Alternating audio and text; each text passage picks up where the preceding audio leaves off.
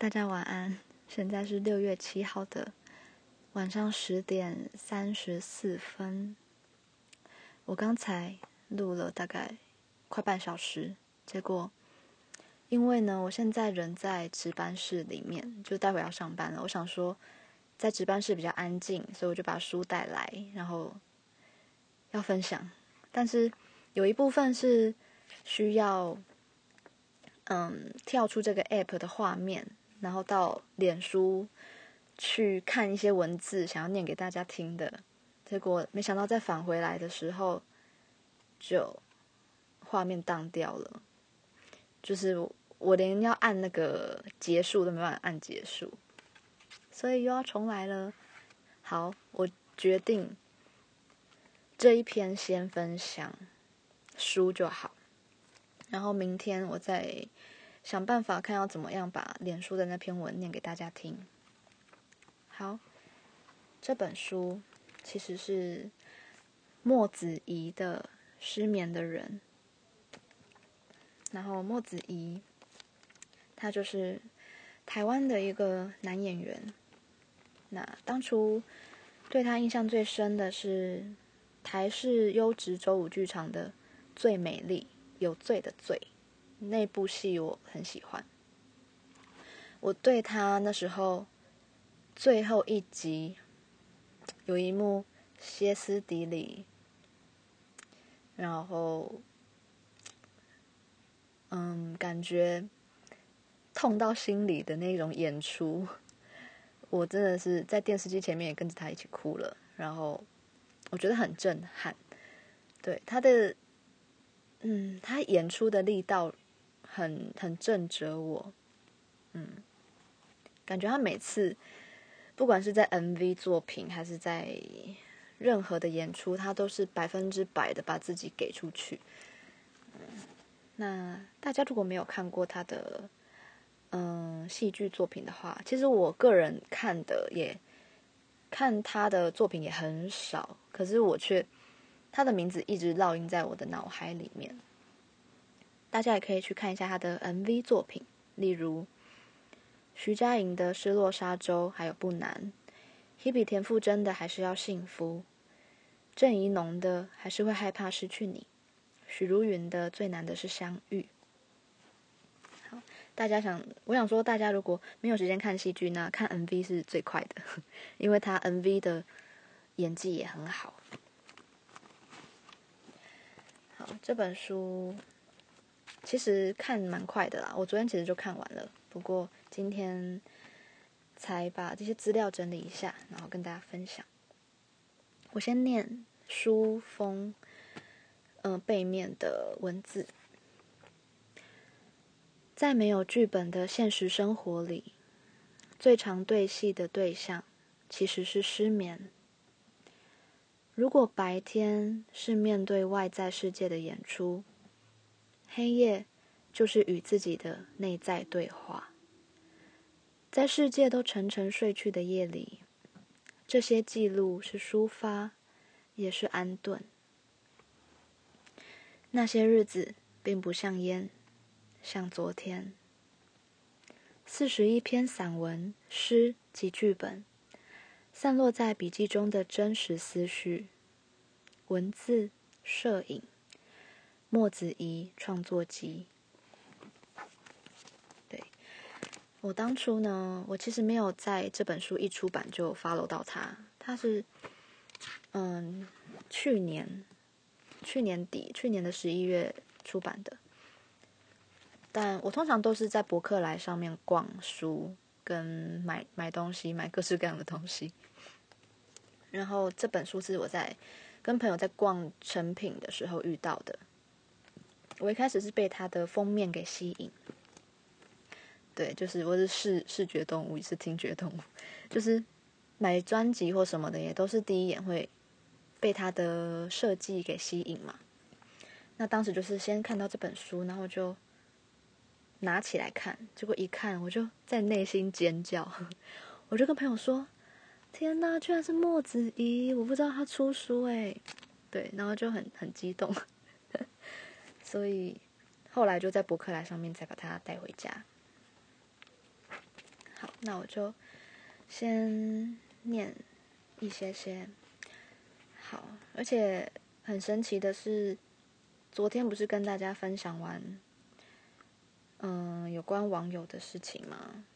结果我那天，嗯，后来的下午在读这本书，就读到了一篇跟我讲的内容有关的，我觉得太神奇了，就每次都会有这种连结，对我的。生活周遭就是时常发生着巧合。嗯，好，这一篇叫做《没有人陪他玩的小孩》。一个人被关在店里的吸烟区里。这家店一点就关门了，店里只有我一个人。老板和员工隔着玻璃窗在非吸烟区聊天。一直以为自己是习惯一个人的，也许最怕孤单的人是我。想起没有人陪他玩的小孩，大他几岁的小孩嫌他是跟屁虫，只喜欢作弄他。没有人陪他玩的小孩，还是一直跟着他们，就算被欺负、被弄哭了，哭完了还是会回去找他们。因为他害怕没有人陪他玩，他一个人渐渐长大了，有了真正的朋友，也学会独立了。然而，当时间或是环境无可奈何的让他离开了朋友们，纵使他已能自己一个人活着，他还是那个没有人陪他玩的小孩。孩提时的孤单和伤心，因为纯粹，所以特别强烈吧。我一直顾着学习长大，急急忙忙追寻未来，把没有人陪他玩的小孩丢在那，有咖啡、雨烟和忧愁陪着，就把他的孤单和伤心淡化在回忆里了。我为什么能这样长大呢？不过，我好像也不得不这样长大。没有人陪他玩的小孩，还是一直躲在内心深处的回忆里。他会陪我老去，他不会离开我，我也不会把它忘记。对，我昨天读到这篇的时候，因为才刚跟大家分享完那个故事，然后我就。啊，整个就是鸡皮疙瘩。对，嗯，有时候啊，我觉得，嗯，你会喜欢上一个音乐创作者或是一个文字创作者，真的你会有有一部分的灵魂，嗯，共鸣，就是是跟他有相关的，所以你才会被他吸引。嗯，因此我会觉得。我所欣赏的人事物，嗯，多少都是跟自己有一点点相关联的，所以才会这么的喜欢，这么的着迷。好，先念一篇比较沉重的憎恨。不论做什么，这个世界都不会改变，能改变的只有自己。世界是因自己而生，因为没有自我意识，就没有世界。遗弃的哀伤，自我遗弃的哀伤，不是为了得到同情与关爱，是真真实实的伤痛。每个人都不同。当你没有闻到空气中那潮湿的印记，当你看不到我瞳孔所见光明。人无法独自生存，必须融于群体与社会。因为有爱，所以有恨，所以无法装作正常。我不只憎恨我自己，同时也憎恨着这个世界。因为这些都是他在失眠的时候所写的，所以会比较黑暗一点点。嗯，不过这本书里面还是有穿插一些他幽默的时候，就是无厘头的冷笑话 之类的。好，接下来这篇是眼底有雾，眼底有雾，于是全世界都起了雾，雾里闻着过去的味道，味道里。满是思念，思念飘散着整条巷子。巷底的我驻足，深深吸一口气。空气里有雾，雾里满是熟悉，熟悉和思念吸进眼里，眼底有雾。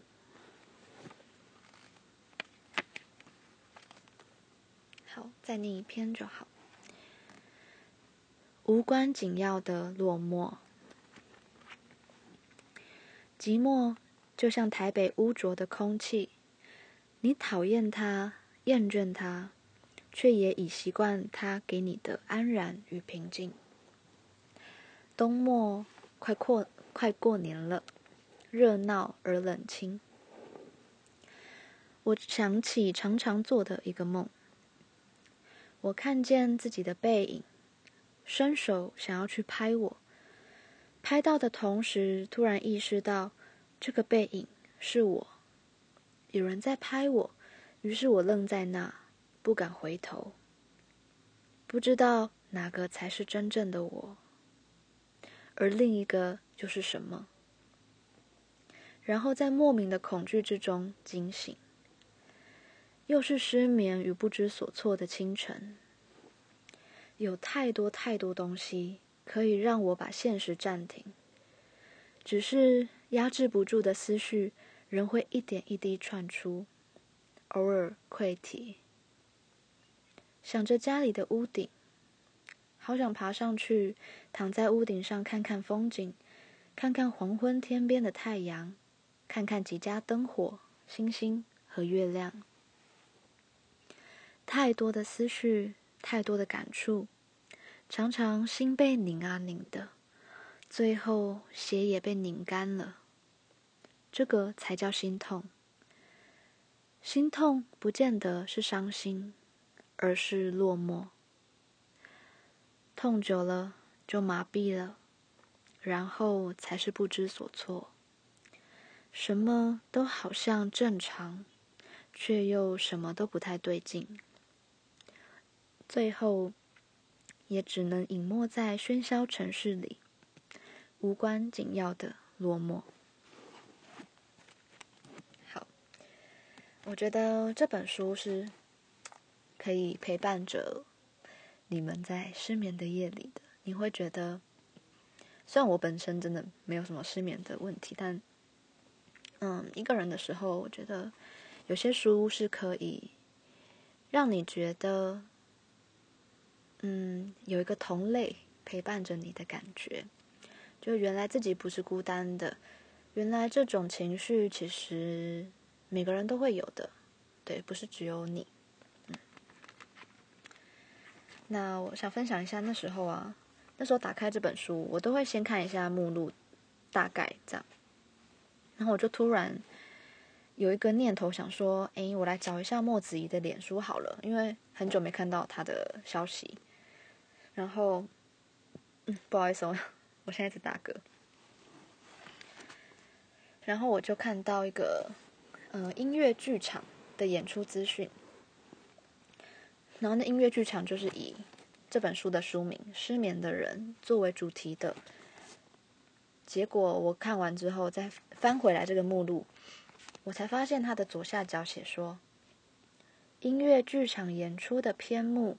以音乐符号标记，然后我才看到每个录那个目录上面，就是每个标题下面，哦，原来有一些真的有一个音符的符号，哎，就是好奇怪哦，在还没看到、还没去找他的文章之前，我可能都没有注意到这一点。对，那，嗯，音乐剧场的。介绍的话，我放在明天好了。对，明天我把那篇东西，嗯、印出来念好了。不然的话，原来这个 app 不能跳出去，一跳出去就会当掉，还是可能是我手机太老旧的关系。那我就来念这本书的后记。好，后记呢，有一些些东西可能跟明天。他我要念的他脸脸书上的一个一篇文有有一些地方有雷同，但又不完全一样，所以都想念给大家听。因为脸书那篇文章就是我前天说，就是我看了一些文字，然后三秒泛泪的地方。后记他说，二零零六年电影。最遥远的距离开拍之前，林俊杰导演送了我一本陈明才的书《奇怪的温度》。当时的我还很年轻，却也正逢年轻生命的困顿与挫败。看了他的书之后，莫名的悸动。原来这个世界上有人跟我一样。不过那时的我觉得他活得比我灿烂美丽多了。这本书里所收录的文章，大部分都不是有个阅读对象而写的。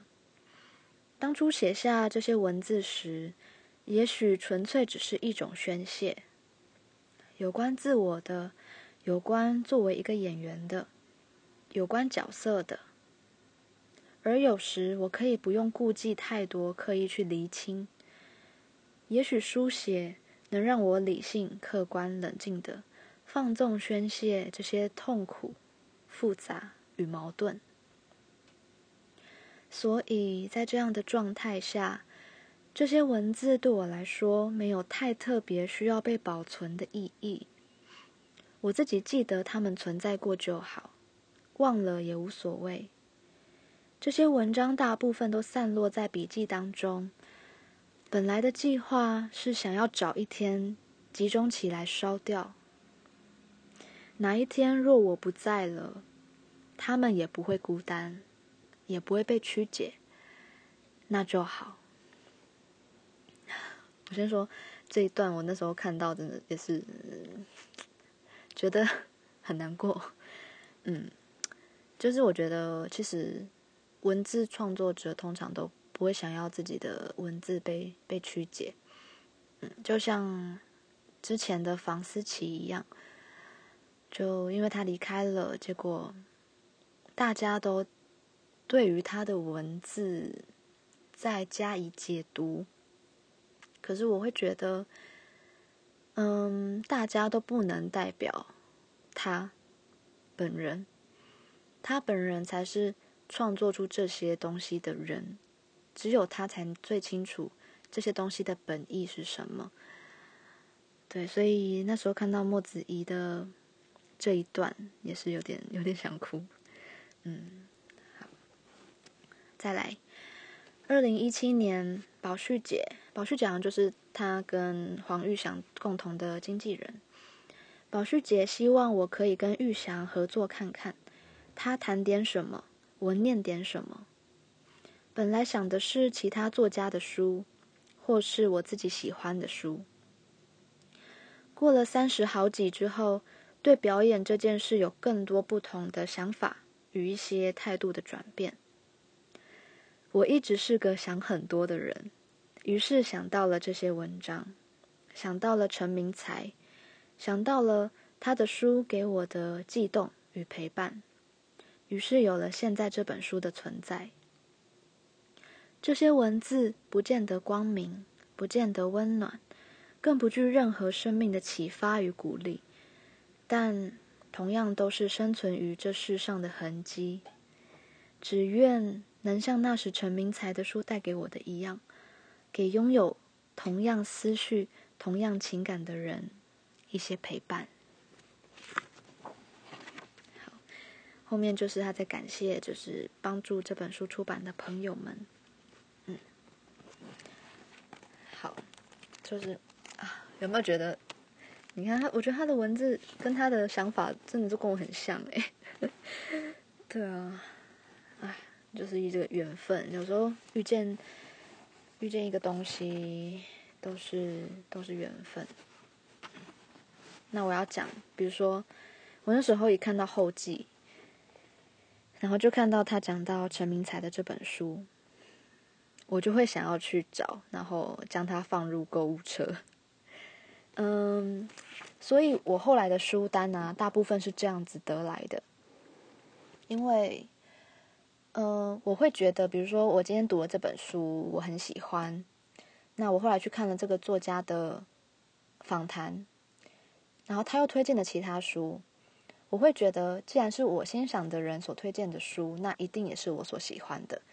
那几几次下来，我发现是真的，就是，呃，每一个我所欣赏的人，他们分享的东西，然后都会变成全部都是我所喜爱的。